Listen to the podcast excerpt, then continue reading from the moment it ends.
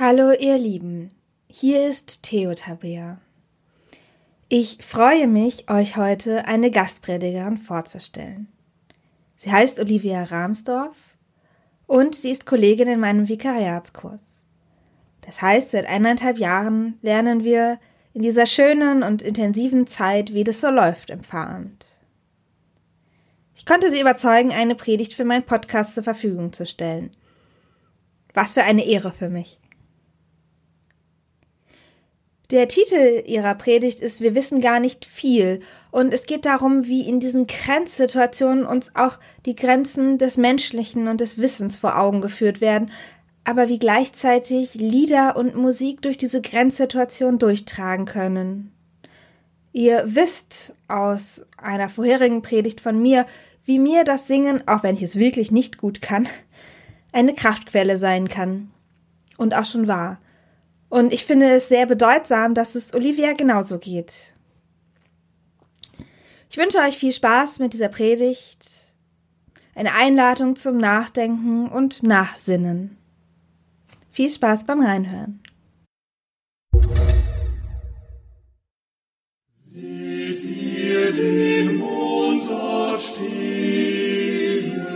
Er ist nur halb zu sehen.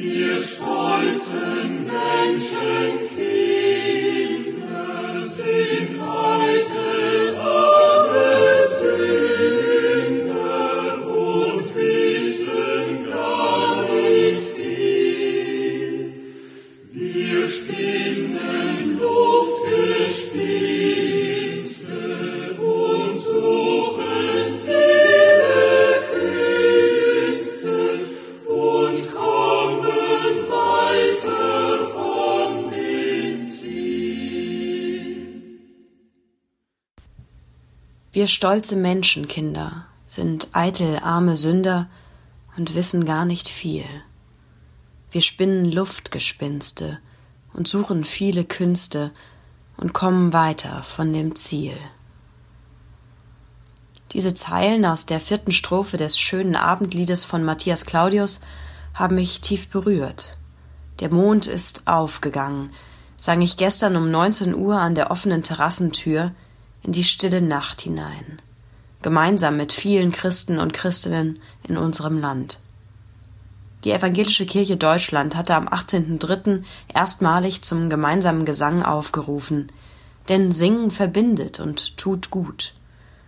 Von nun an soll das gemeinsame Singen jeden Abend um 19 Uhr für kurze Zeit die stille Nacht erfüllen.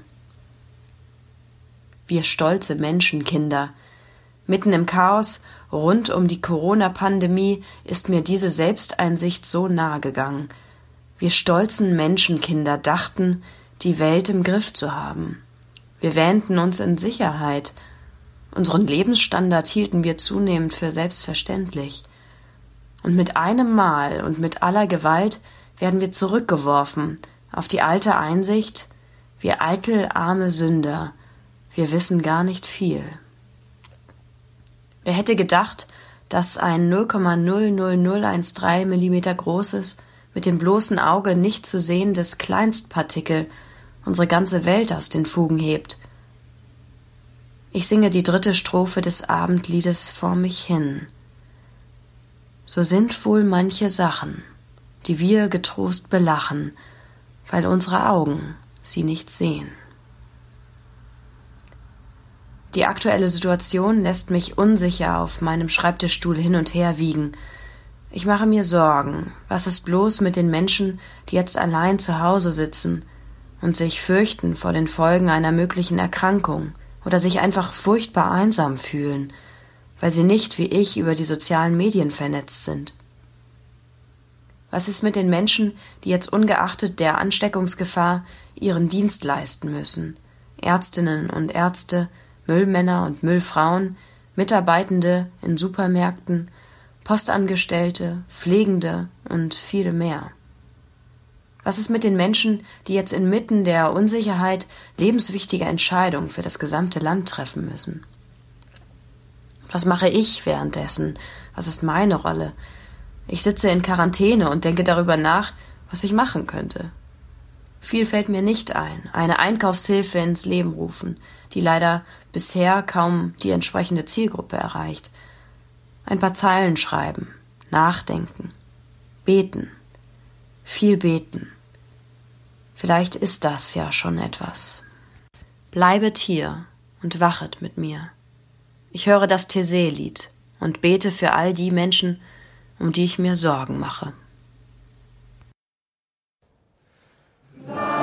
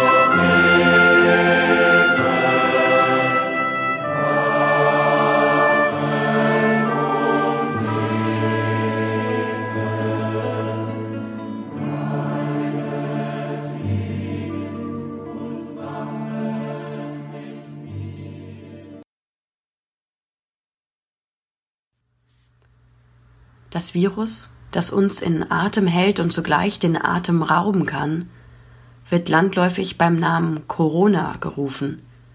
Der Begriff kommt aus dem Lateinischen und bedeutet Kranz oder Krone. Der Anblick des Virus unter dem Mikroskop hat zu diesem Namen geführt. Die Fortsätze auf ihren kugelförmigen Hüllen erinnern an eine Krone oder einen Strahlenkranz, heißt es im Wikipedia-Artikel. Unweigerlich fühle ich mich mitten in der Passionszeit an die Dornenkrone Christi erinnert oder an das berühmte Altarbild von Friedensreich Hundertwasser, Christus im Strahlenkranz. Es zeigt das Kreuz Christi, in dessen Hintergrund viele mosaikartige Strahlen, dunkle und helle, Licht und Schatten auf diese Welt werfen. Das Kreuz strahlt aus, es strahlt Gefahr aus, Leid, tiefen Schmerz, absolute Einsamkeit. Eli, Eli, Lama Asaftani. Mein Gott, mein Gott, warum hast du mich verlassen? ruft Jesus am Kreuz und rufen wir in dieser Schreckenssituation. Hinter dem Kreuz sehen wir Fragmente, notdürftig zusammengesetzt, irgendwie halten sie zusammen und ergeben ein Bild, aber sie lassen auch viele kleine schwarze, drohende Risse und Lücken zurück. Was sollen wir tun? Wir wissen gar nicht viel. Das Kreuz strahlt aus, wir stehen unter Bestrahlung, deshalb müssen wir uns jetzt gegenseitig schützen. Dazu ruft die Bundesregierung auf. Es ist ernst. Wir müssen uns selbst in die Einsamkeit begeben, manche von uns in die Quarantäne. Auch dieses Wort Quarantäne kommt aus dem Lateinischen quadraginta und bedeutet Anzahl von 40 Tagen. So lange, 40 Tage, blieben früher Schiffe in der Hafensperre, die Pest oder seuchenverdächtige Personen an Bord hatten. Die Zahl 40 ist biblisch begründet. 40 Tage und 40 Nächte ergoss sich der Regen zur strafenden Sinnflut. 40 Jahre lang wanderte das Volk Israel zur Läuterung durch die Wüste. 40 Tage und 40 Nächte verbrachte Mose auf dem Berg Sinai, um endlich die Gebote von Gott für sein Volk zu empfangen. 40 Tage verbrachte Jesus fastend in der Wüste, während er vom Teufel versucht wurde. 40 Tage dauert unsere kirchenjährliche Passionszeit. Es ist eine Zeit der Bewährung und vor allen Dingen eine Zeit der Schwelle. Auf dieser Schwelle ist alles wackelig, alles unsicher. Passion, das bedeutet nicht nur Leiden vom griechischen Passien, sondern eben auch hinüberschreiten vom hebräischen Pesach. Es geht um eine Zwischenzeit, einen Übergang, in dem nichts sicher und klar ist. Das Übermaß an Unbestimmtheit erzeugt ein Gefühl der Unruhe und Angst, nämlich ein Schwellengefühl. So beschreibt es Byung-Chul Han. Das Kreuz strahlt aus. Es durchbricht die Gewohnheiten, unsere Alltagsroutine setzt aus. Nichts läuft mehr wie geölt, Unsere gut eingespielten Mechanismen laufen leer. Die Maschinen stehen still. Wir treten einen Schritt zurück und schauen ungläubig auf das, was geschieht oder eben nicht mehr geschieht. Mit etwas Distanz blicken wir auf das, was zurückliegt. In ungeahnter Freiheit stellen wir uns die Frage aller Fragen. Von dem, was ich täglich tat, was davon war eigentlich wirklich wichtig? Das Kreuz bricht das Licht und lässt es auf das fallen, was jetzt unverzichtbar ist.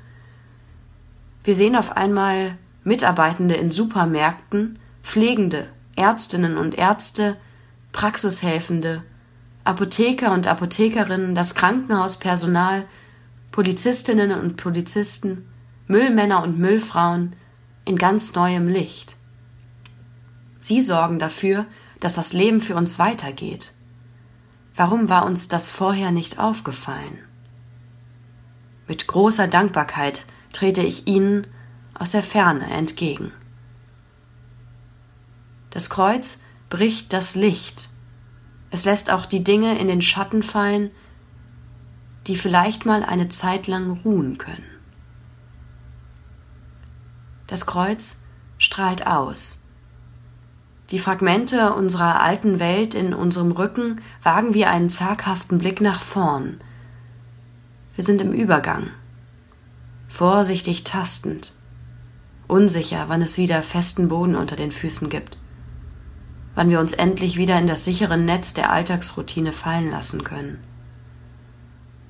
Wir wagen einen hoffenden Blick auf das Ankommen nach der großen Rastlosigkeit. Wird es ein neuer Ort sein, an dem wir ankommen? Wird es dort anders aussehen? Wird man künftig ein Auge auch für das Kleine und scheinbar Unbedeutende haben? Wird man die eingeübte Ruhe auch ohne äußeren Zwang beibehalten können? wird man den Dingen Zeit zum Rasten geben und dadurch näher an das Ziel gelangen? Wir stolze Menschenkinder sind eitel arme Sünder und wissen gar nicht viel. Wir spinnen Luftgespinste, und suchen viele Künste und kommen weiter von dem Ziel. Wir stolzen Menschenkinder